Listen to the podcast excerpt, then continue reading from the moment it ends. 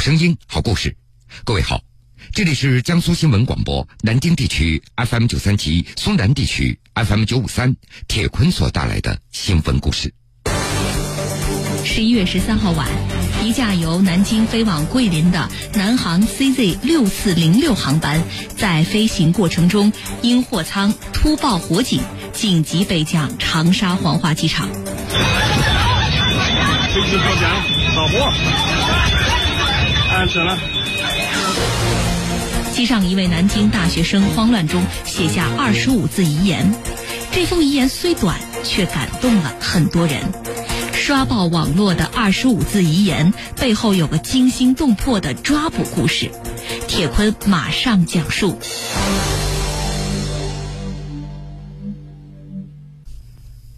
今年六月份的。南京市公安局经济开发区分局接到辖区一家企业工作人员的报警，报案人根据不法分子冒充公司老总的指示，向骗子的账户汇款了将近四十万元。直到汇款之后的第二天，才意识到被骗了，于是赶紧报警。接到报警以后，南京市公安局经济开发区分局当即抽调精干警力，成立专干组，展开了侦查。在随后的四五个月的时间里，专案组多次往返北京、南宁、桂林等多地，调取梳理相关线索以及被骗资金的流向，最终明确了这个诈骗团伙的四名主要犯罪嫌疑人。十一月十三号的下午，在桂林的前方侦查小组得到一个线索，说四名犯罪嫌疑人很难得的聚在了一起。一个绝佳的抓捕机会将会出现在当天晚上。当时，分局刑警大队副教导员于红海和两名同事正在前方，三个人要抓四名犯罪嫌疑人，这恐怕人手不够，所以赶紧请求后方派人支援。接到救援电话以后，分局一个四人支援小组也就很快成立了，他们分别是刑警大队民警杨长红。特勤队员张瑞鹏、江苏警官学院实习学员王俊浩和王海月，这几个人都是九零后的，即便最老练的带队民警杨成红，也是刚刚工作一年多的新警察。因为时间紧急，四人支援小组赶紧订票，但是当天晚上只有一班南京飞往桂林的飞机，也就是南航的 CZ 六四零六次航班。已经没有其他选择了，四人小组赶紧带上法律文书和警械，赶往了机场。按照航班的预定时间，落地桂林那是在晚上的十点十分。四人小组在赶到抓捕地点也差不多十一点了，应该还来得及。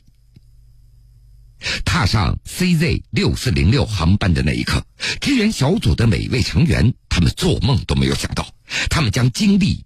惊魂一刻，以后，一开始都非常的正常，也没觉得有什么不对劲儿。当时带队的杨成红和另外三名组员并没有坐在一起。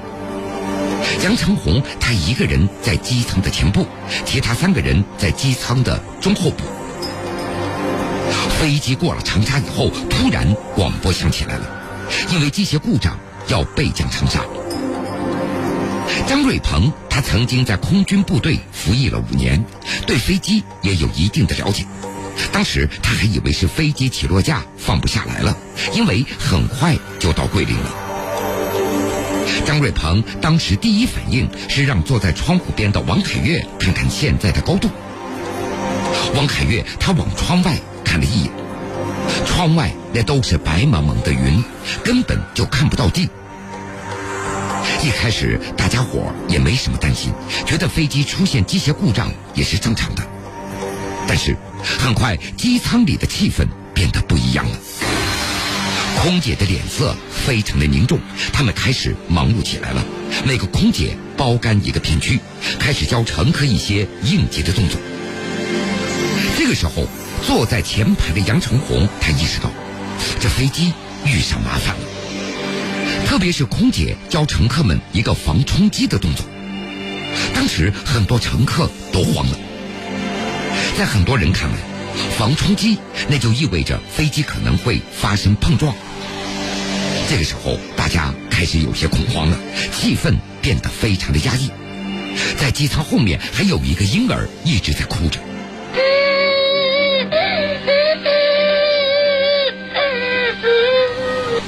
当时每个人觉得那个哭声特别的刺耳，这也更加重了机舱里紧张的气氛。很快，机长通过广播告诉了乘客实情：货舱发生了火警，飞机必须备降长沙。请各位乘客相信机上乘务人员的专业，一定会带着大家平安落地。机长的这番话让大家确认飞机的确遇到了麻烦，这也瞬间击溃了很多人的心理。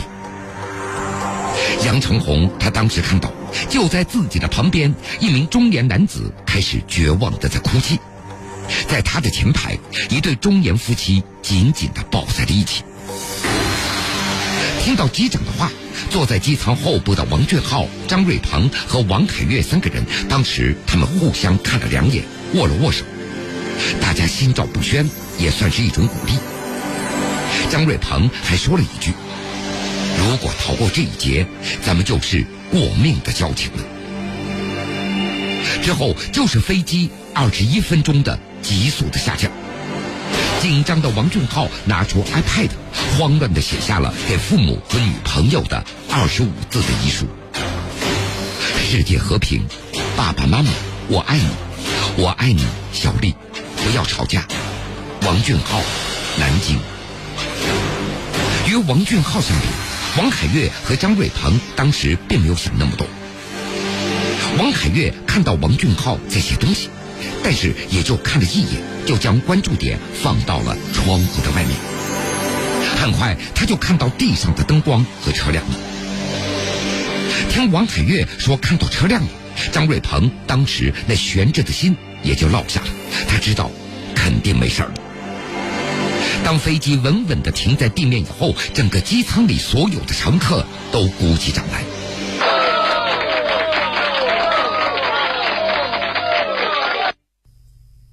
当时，王俊浩、张瑞鹏和王凯月三个人那是坐在一起的。不管怎么说，这还有个依靠。而杨成红他一个人在机舱的前面，也不知道他怎么样了。飞机降落之后，杨成红他告诉同伴，在那惊魂的一刻，自己还算淡定。他相信机长的专业，备降不会有什么问题的。杨成红当时想的只有两件事：第一，飞机备降长沙。那么到桂林的时间肯定要延误了。如果飞机不走了，四人小组也就无法及时赶到桂林来执行抓捕任务了。第二个，那就是空姐一再告诫大家，撤离的时候不能够拿行李，这法律文书和警械还都在飞机上，怎么办呢？为此，杨长红还特意向飞机乘警表明了自己的身份，询问能不能将行李带下去，但是。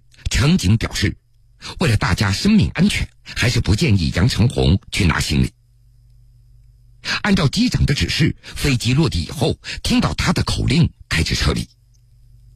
紧急门打开了，撤离刚开始的时候，场面有点混乱。机舱里的一些乘客为了逃命，都在拼命的往外冲。飞机破桨，老婆，安全了。四人小组当时只有一个念头，让其他乘客先走。杨成红的座位距离紧急出口比较近，看到后面有很多人正在往前拥挤，他索性就没有挪动，帮着空乘在维持秩序。江长红是从这个紧急出口走出来的最后一名乘客。张瑞鹏和王俊浩、王凯月当时也想让其他人先出去，因为后面还有抱着孩子的妇女。当时张瑞鹏就在过道的位置，他很快就被人群裹挟着出了紧急的出口。这个时候，他发现这个紧急出口是在机翼上的，距离地面有两米多高。这小伙子跳下去是没有问题的，但是乘客当中还有老人、妇女、抱小孩的，这跳下去有一定难度和危险。张瑞鹏于是和已经下到地面的王凯月、王俊豪一起，在机翼下面协助乘客在车里，让他们坐在机翼上一点点的向下滑，先接住他们的腿，然后他。们一一的抱下来。直到最后一名乘客撤离，他们才赶紧跟着人群走向了安全地带。在撤离的过程中，出于安全考虑，是无法携带行李的，所以一下飞机，杨成红就给已经在桂林的分局刑警大队副教导员于红海打了电话，汇报了情况。当时于红海也非常的着急，可是这样的意外也是没有办法的，只能够安慰。法律文书可以再补，警械也可以在当地解决。还好，最后四人小组还是及时的赶到了桂林，顺利的实施了抓捕。